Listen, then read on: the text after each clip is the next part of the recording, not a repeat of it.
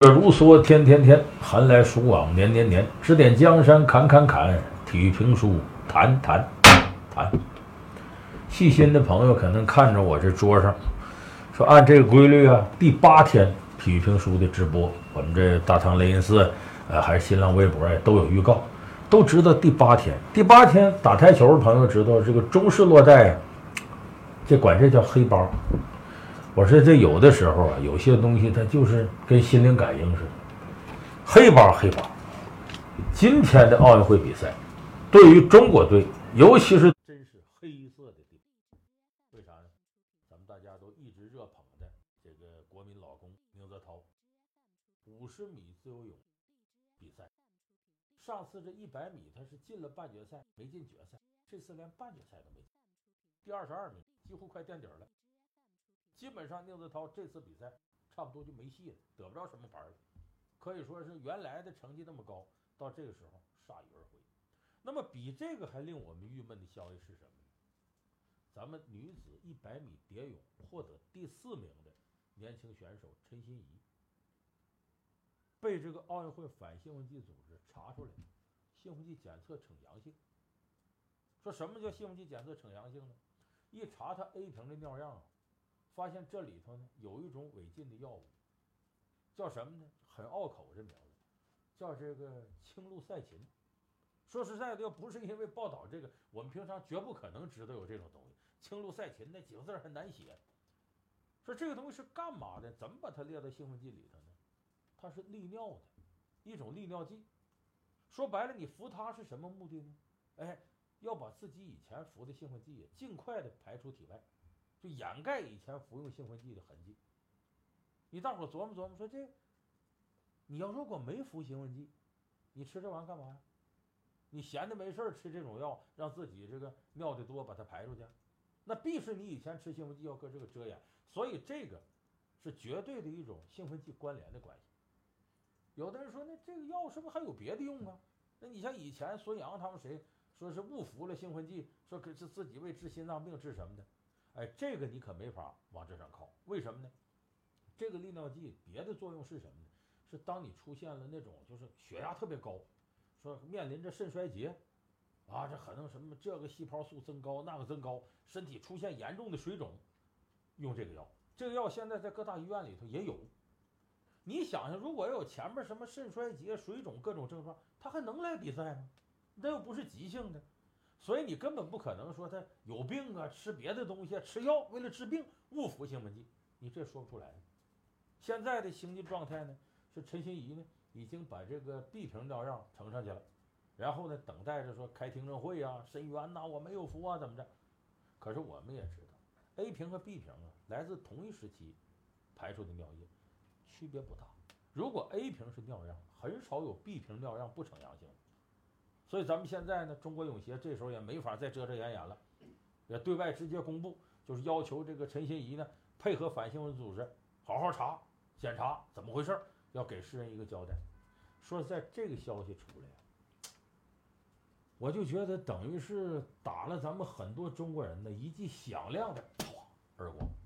为什么呢？这两天大家在网上也看了，哎呦，这网民呢，把霍顿给骂的，说他说孙杨。你兴奋剂如何如何？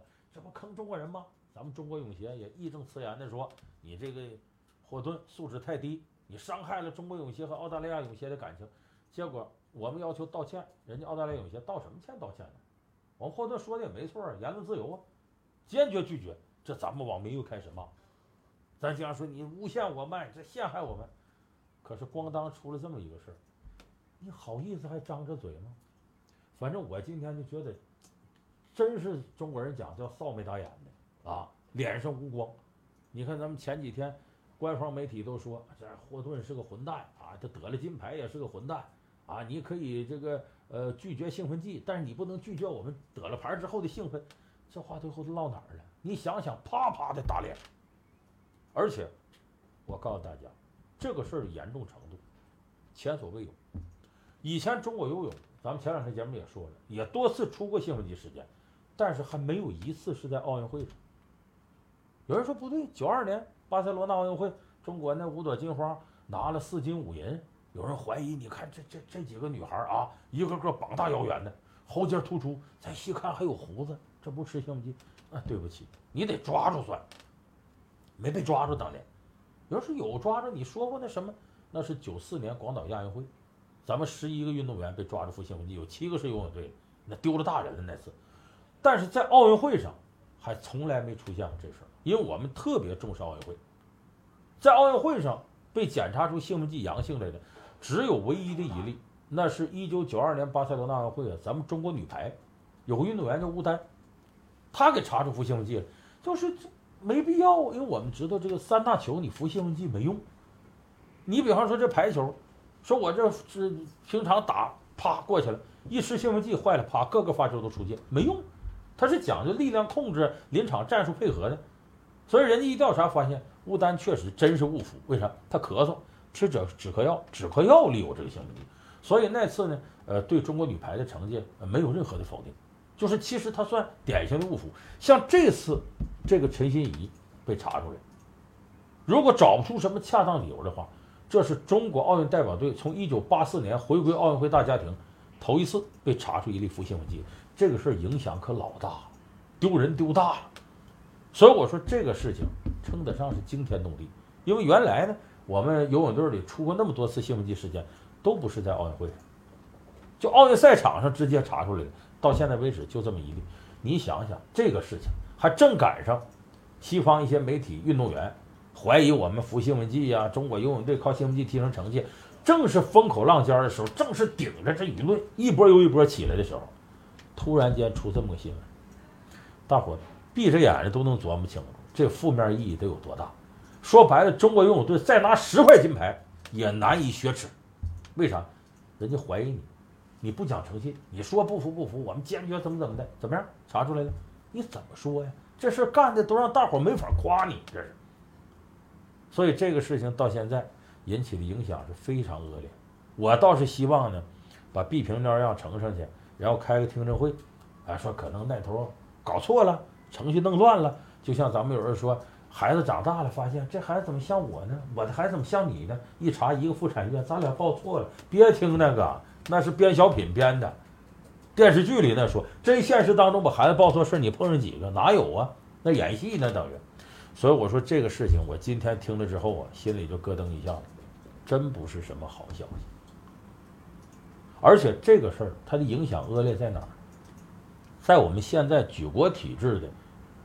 这种方式之下，基本上不可能有运动员自己独立的服药。说白了，这小孩他没这胆儿。一旦要是他真服了兴奋剂，恐怕可不是他一个人服，恐怕可不是他做主。那背后教练再往上，这就难说了。本来西方社会就怀疑你中国服用兴奋剂是有组织的行为，像俄罗斯似的。你这个事儿如果一查到底，保不齐拔出萝卜带出泥。有人说，那这就得收拾这陈陈心怡怎么干的？我认为板子不能就打到小姑娘一人身上，他自己很可能他都做不了这主。就在主观上，哪怕他要想吃兴奋剂，恐怕也得教练呢或者更高级别的人准许他吃。基本上他没有独立自主说我就服兴奋剂，这可能性几乎就没有。你看当年马爱军就是那些运动员，最后恨得要死也怕的要死，为啥？说这兴奋剂吃这么狠，弄到身上又打针又吃药的，说据说肝也坏了，骨骼也坏了，到最后容易造成什么呢？甚至女孩都生不了孩子了，啊，这毛病特别多，所以他们当时对这现象很怕，怕有什么用？拗不过马俊仁呢。那不管是什么，一天到这点你赶紧胳膊撩起来打针，粗针管子往里扎。有的是朋友说这说。这兴奋剂有这么厉害吗？危害有这么大吗？哎，我告诉大家，网上大多数这两天骂霍顿的、捧孙杨的，又什么对方整我们，这些人有一多半根本不知道兴奋剂是咋回事。你知道兴奋剂怎么来的？它会有什么作用？怎么查吗？其实兴奋剂呀，至少两千多年前就有。就比方说这人呢，这累了之后，呃，那时候有一种植物，咱就说麻。中国人也也也种这麻，西方也种这麻。哎，这玩意儿烧起来之后，那烟，你这么打鼻子香，闻两口之后，精神一振。两千多年前就有人琢磨这玩意儿，就会整这东西。那从奥运赛场的角度来讲，就是刚开始有奥运会的时候，这个一八九六年呢，一九零零年奥运会时候，那时候呢马拉松或者是其他的跑非常困难，怎么办？经常随身带着饮料，饮料里就这个酒那个啥，其实那都是兴奋剂。到后来三四十年代，这人越来越聪明，就琢磨出很多呀各种各样类型的兴奋剂。后来发展成像安非他命型的刺激神经的，呃，合成类固醇的，专门肌肉生长的，还有 EPO，EPO 叫促红细胞素。这促红细胞素啊，能提高你这个血液里红细胞浓度，能加强你运动能量。后来甚至发明自体输血，什么自体输血？在比赛前把你血抽出去，抽了之后，然后用化学手段呢，呃，增加你的红细胞浓度。到比赛前再输回你体内，因为都自己的血，它不会产生排异反应。但是在场上，你这红细胞成倍增长，那对这个潜能爆发力都相当有好处。所以后来到六十年代的时候呢，已经有大量的运动员就这么明目张胆的服兴奋剂。这样没办法，这是从一九六八年奥运会才开始出现了医学部。医学部是什么呢？就是反兴奋剂，就是奥运会历史上是从一九六八年墨西哥城奥运会开始才有。反兴奋剂组织在查兴奋剂，可是这时候呢，兴奋剂呈星火燎原之势。从一九六八年到一九八八年，这届届奥运会，钱东德总共得了是一百多块金牌，当时就这个数字是非常非常吓人的。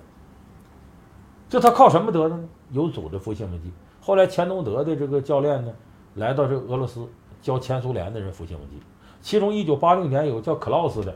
东德教练来到中国，教中国人怎么弄兴奋剂。那时候我们的观点是啥呢？吃兴奋剂呢，能提高成绩，对身体无害，还查不出来，这就行。所以当时是顶着什么高科技的旗号。所以为什么有句话说查出来是兴奋剂，查不出来是高科技呢？就钱东德，这是我们的兴奋剂老师、老祖宗，他带给我们的。包括后来我们看中国游泳队还是马家军呢，服兴奋剂，其实都是钱东德那一脉带过来。而且咱们当时认为，只要查不出来就可以吃。其实这什么想法？你说那不就是偷鸡吗？所以我说这个兴奋剂这个事儿由来已久，疑惑无穷。那么这次这个陈心怡服兴奋剂怎么处分？怎么应对这个事儿？公关起来非常非常困难，就是大家已经不相信你们，说你这中国人就撒谎啊，说这个这些年不服兴奋剂，到现在又出这个事儿。咱们首先得清清楚楚的意识到。我们中国政府啊，在这方面立场是特别坚定，就非常坚定的反对兴奋剂。可是政府大政方针是反对兴奋剂，不等于下边就不吃。从运动员到教练到某些机构，服完兴奋剂得的好成绩，对他们来说是既得利益者。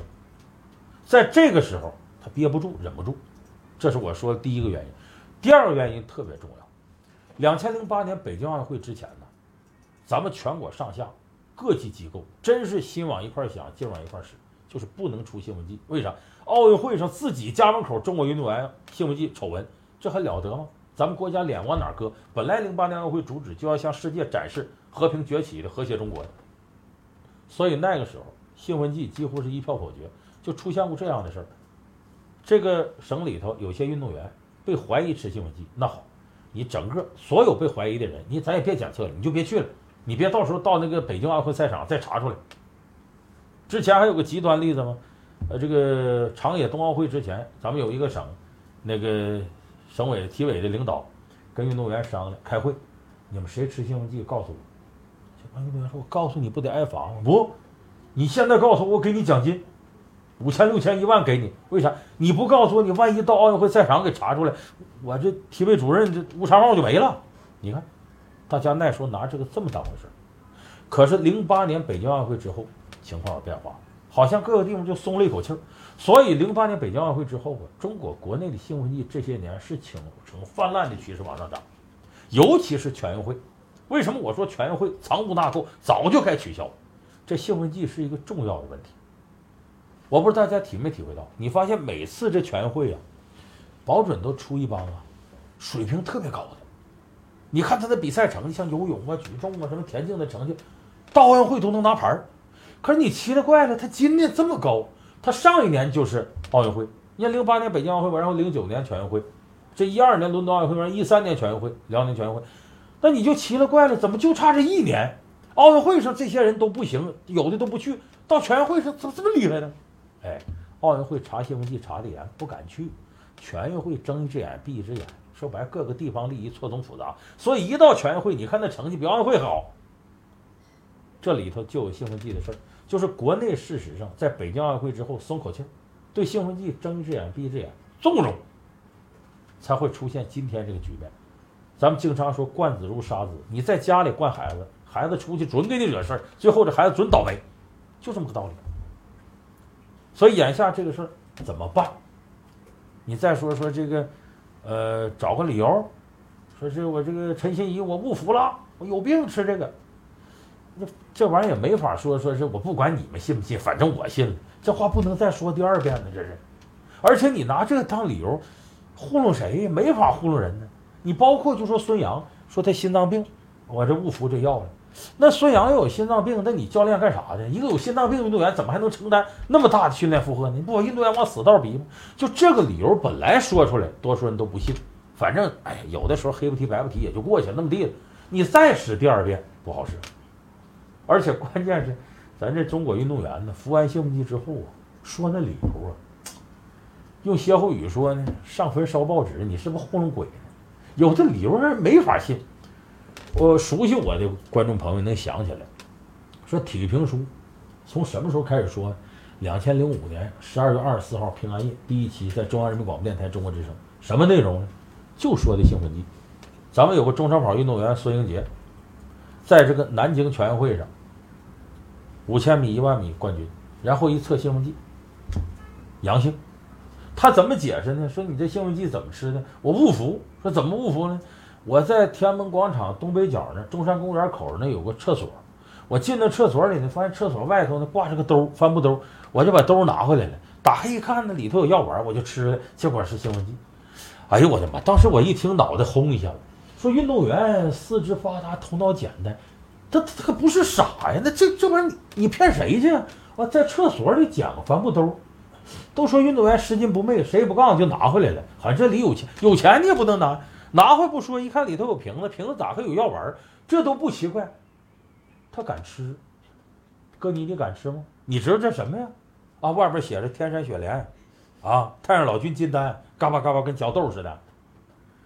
哎呀，我当时听这理由，我觉得你干什么你？你还想怎么骗人？哎，后来上了法庭来说这事儿，结果是孙英杰有个师弟叫于海。这就把这事儿接下来，他咋接呢？我喜欢我师姐，我暗恋他。那天我看他累的不行了，正好我这有这大力丸、大力补啥的，我就捏碎了放他喝的橙汁里了。我我想帮他，结果谁想把他害了，他滋滋滋给喝了。哎呀，你你听着什么感觉？没法说这事儿，我都没法夸他们的。后来你再看，一有运动员服兴奋剂。我有病，我吃药，药里有；我咳嗽，喝下去兴奋剂；我得痔疮了，一抹兴奋剂；再不就是几个哥们儿来撸个串儿，串儿里有瘦肉精，啊，我不敢再出去吃去了，肉里都瘦肉精，也不怎么玩意儿，他那他吃那就那么准，这瘦肉精反确实食品安全是我们一个重要的问题，铺天盖地。所以我说这个问题，就他说这些理由，他怎么能够服众？你这届奥运会要再编这样理由，咋办？谁信？所以我说呀，这个事儿啊，是福不是祸，是祸躲不过。我倒觉得很有可能的一种处理方法是什么呢？索性就这样，把这个陈心怡推出去。他临时工，这咱都知道，咱一出点事就好说临时工。可是问题，国家队队员哪有临时工啊？人前面都得了第四了，陈心怡还是呢？呃，去年喀山世锦赛，他当时成绩不错，是接力的金牌。前的是个仁川亚运会，他个人得两块金牌，你这咋往临时工上赖？没法赖。那有的人说这丢足保帅吧？哎，我告诉大家，如果陈欣怡坐实了服用兴奋剂，绝不是他一个人的事他上面起码他教练，咱以前不是一查哪运动员禁赛，教练也终生禁赛，有过这事儿。原来有国家游泳队的周明，就因为这个徒弟吃兴奋剂，他就终生禁赛了，有这样先例，就最起码到教练了。而且这样的事儿，敢冒天下之大不韪来服药，恐怕不是教练一个人说了算。那至于谁说了算，咱没证据，咱不敢乱说。你想去，所以很有可能呢，丢足保帅，扔出陈欣怡了，再扔出一个教练来，你俩受处分，终生禁赛吧，让其他人就逃脱了。这种情况是非常可能出现的。所以我倒觉得，如果我们这次用这样一种方式把这个事儿掩盖，首先一个无法服众，世界范围之内各个国家都会认为你中国人没有诚信。你干嘛前面你喊的那么凶，那网民把这个霍顿给骂的，吓得人家把网页都关了，结果你回头就出这事儿，难以服众，中国的形象会在很大程度上让这些败类给抹黑，这是第一个问题。第二个问题呢是，你用这样一种方式绝不了根儿。啊！一看出了事儿，那就把运动员推出来，把教练推出来，省事儿了。回过头之后，依然有一些小机构的决策者还干这事儿。为啥？抓住了他们担责任，抓不着我们跟着都是既得利益，没有犯罪成本的，多合适啊！所以必然会刺激下边有些人接着这么干。所以我是有一个建议，当然反正采不采纳，咱们人微言轻。我是有个建议，那个足球当年。你现在起码来说，中超咱不能说假球什么黑哨都一点没有，比当年可好多。当年我们到现场看球，几乎就没有一场比赛是干净的，就明目张胆在那糊弄你，说打成啥比分就啥比分。一个场上队员、后卫、前锋、队长、教练这一伙里头分别压不同方向球，在场上干仗，那个中国足球就没个看了。所以这时候我们的中央政府啊，等于用霹雳手段来整顿足坛，什么方式？司法介入，就你别以前一说这个呃反赌扫黑这些事儿啊，由足协抓，你足协主席都贪污腐败，谢亚龙、南勇这些都进去了，我怎么能信着你抓呢？那不等于猫跟耗子合伙吗？糊弄人的吗？说体育总局，对不起，官官相护，一个系统之内的下不去手，所以当时中央这个决策太英明了，就直接司法介入，我让司法机关来查，我看你怎么跑，在现在。兴奋剂，原来足球坏那一块是坏国内这一块，你现在兴奋剂这事出来，是整个败坏中国在国际上形象，我认为比那个还要严重，带来恶劣的国际影响。这个时候就应该司法介入，不要出来这事儿说谁的责任，回去自纠自查，开个会，领导讲话，教训是惨痛的啊，事情给我们带来的教训是深刻的，我们一定要认真查下去，绝不让任何一个人漏网。啊，痛心呐！领导几句不轻不重、不痛不痒的话，这事儿就过去了，不可以的。我是觉得这个时候，咱们真正要是为中国的形象好，真正为我们中国游泳队的前途着想，咱们大家应该呼吁启动司法介入程序，就像当年足球反动扫黑似的，要不然这个事儿没头，后患无穷。所以我今天咱说，这个事情不能让他稀里糊涂过去，太丢人。再得十块八块金牌，也难以遮住这个羞耻。尤其是前一段时间，咱们那么多人骂霍顿，那么多人捧孙杨，你这时候这事儿怎么办？怎么收场？我都觉得真是，我要是奥运代表团的人，在现场真是脸上无光。这个事情，这种事情姑息过去了，那我们将来就一定会一而再再而三在同一个地方跌倒。这事不能轻易的让它过去。当然，我说今天这是黑色的第八天，除了说是我说游泳队兴奋剂事件。对游泳队来说，还有一个非常难受的消息，就是宁泽涛，五十米自由泳，最后连这个半决赛都没进去。有的教练就分析说，宁泽涛原来不是这实力，那你世锦赛的冠军，亚运会一个人得四块金牌，说怎么今天能混到这个程度呢？教练说他呀，耐力基础没有了，什么意思呢？就是运动员训练的，一方面是练技术，另外一方面练耐力。这个道理就像比方说。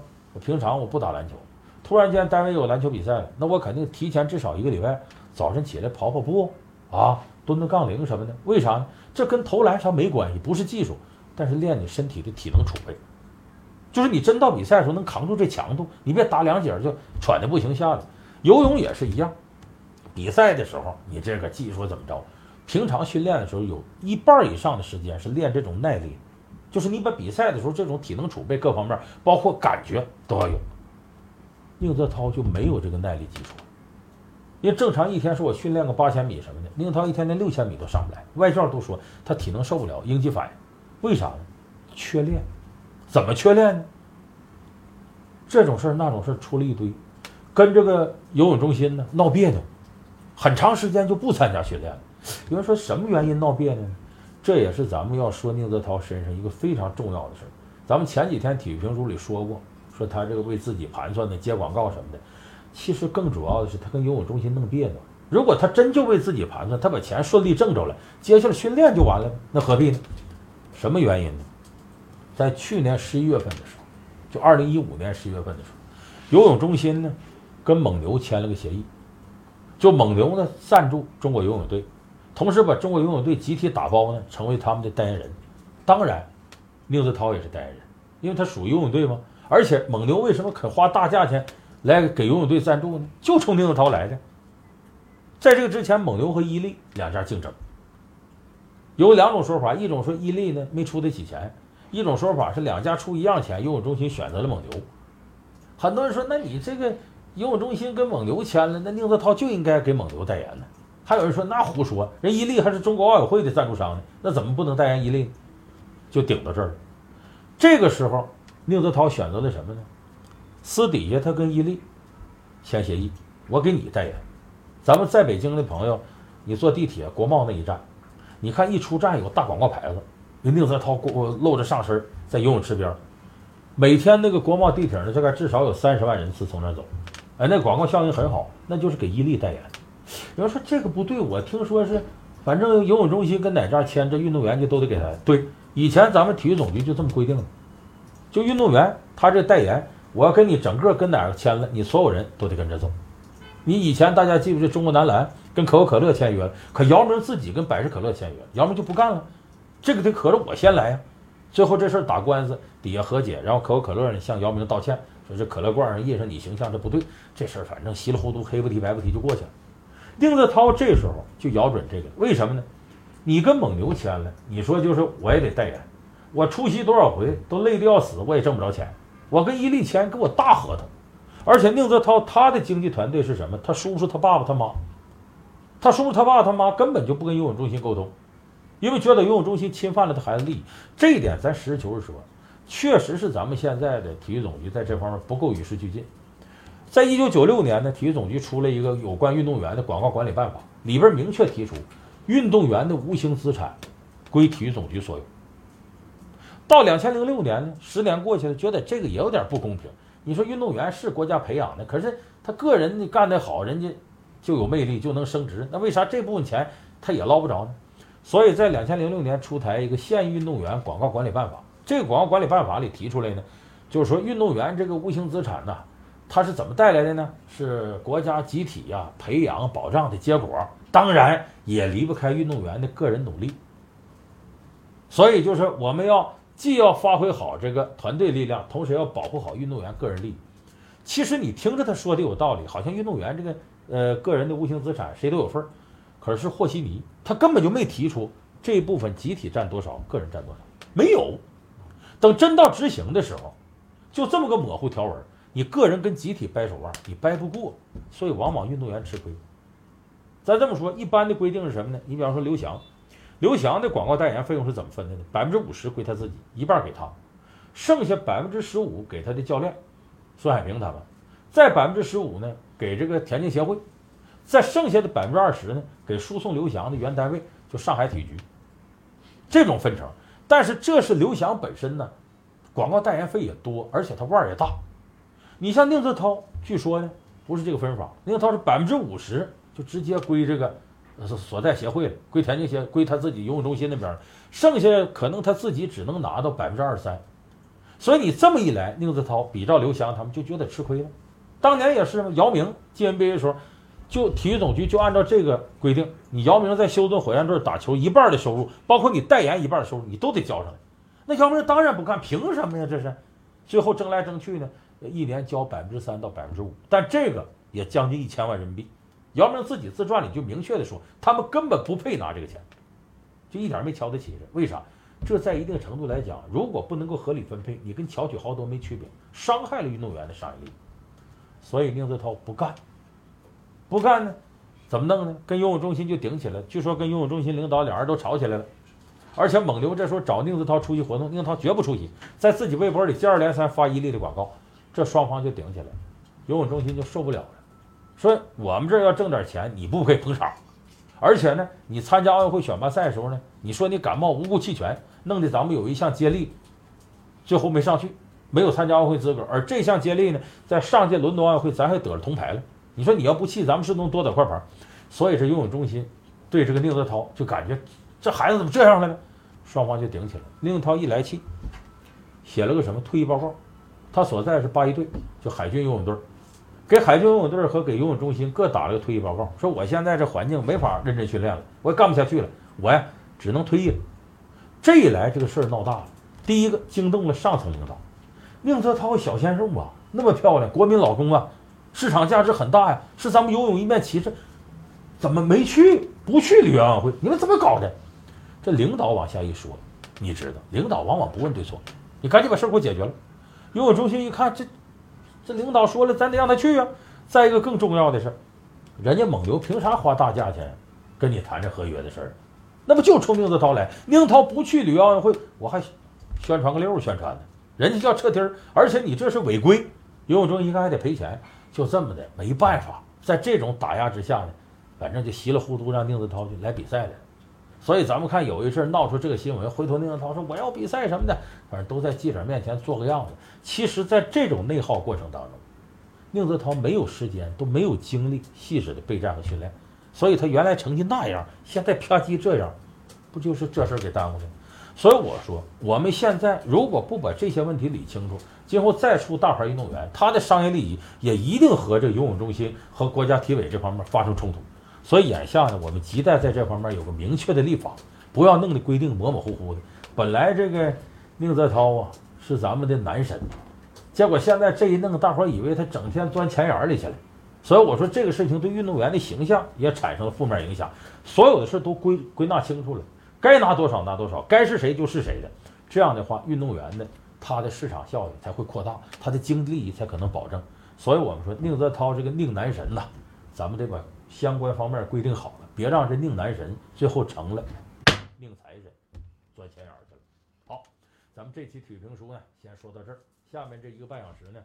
又是我们例行的互动时间，就是大家呢在这个大唐雷音寺微信公众号上和新浪我的微博里边呢提的一些问题，我们在现场呢会一一回答。当然，更重要的是呢，收看我们现在直播的朋友呢，可以通过发送弹幕的方式，在这个手机里向我们提问。呃，这个现场提问也很刺激，所以我们下边这个阶段呢就开始互动。有请我们的美女紫檀闪亮登场。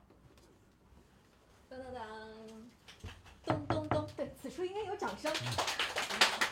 你这你每次上都当当当当，能不能上场是当当当当？坏人，所以你今天穿一身黑是吗？给我唱这歌。哎，你今天聊那么嗨，搞得跟吃兴奋剂了似的。他不就说兴奋剂吗？这是。哎。这个我要先说这个广告时间啊，欢迎大家来登录我们的腾讯视频 APP 来观看我们的现场直播。当然也要特别的感谢音频直播的合作伙伴蜻蜓 FM，蜻蜓 FM，蜻蜓 FM。呃，当然在蜻蜓 FM 里面，我们还设置了一个新的玩法，就是打赏环节。大家可以下载 APP 蜻蜓 FM，下面有我们的打赏环节。当然，我们还给梁老师设置了一个打赏环节的地方，就是我们的公众微信号大唐雷音寺，因为大家一直在普遍反。反映说不知道怎么在腾讯视频里打赏，没办法，没关系，我帮你解决这个问题。登录我们的公众号“大唐雷音寺”以及我们的公众 ID“ 大唐雷音”的全拼，你就可以看到下面啊有特别为梁老师设置的打赏的那个二维码页面，直接打你卡上。都是给我的。对呀，说说这两天收了多少钱了？有有二百没有？微信公众号里头有打赏功能。嗯。我今儿打一看呢，我那个微信钱包里头，我看好几千，哎呦，我乐坏了。后来说不对。那原来是我的钱，我记原来那钱，再把这个这个钱减去那个，呃，感谢这个各位登录大唐雷音寺公众号给我打赏，我现在总共收益高达二百五十块钱左右。我跟你说，你还不如人家有最多的有给几十块钱的，少的有好几个给一分的。哎呦，太可怜了！苍蝇也是肉啊，给点是点吧别嫌少，对吧？慢慢来。不过这一点我真是有点看不上你，你一点都不如这现在这游戏主播。游戏主播，你知道人家一天挣多少钱吗？挣多少钱呢？两百万人民币。都说这么多？真的，这绝对不是吹。两百万人民币游戏主播，所以说都说什么？不是，好像他那平台得给拿走不少了。你看。那拿走不少也比您多太多了。咱那个洪荒之力那位，傅园慧，还直播去了。我就奇怪他这。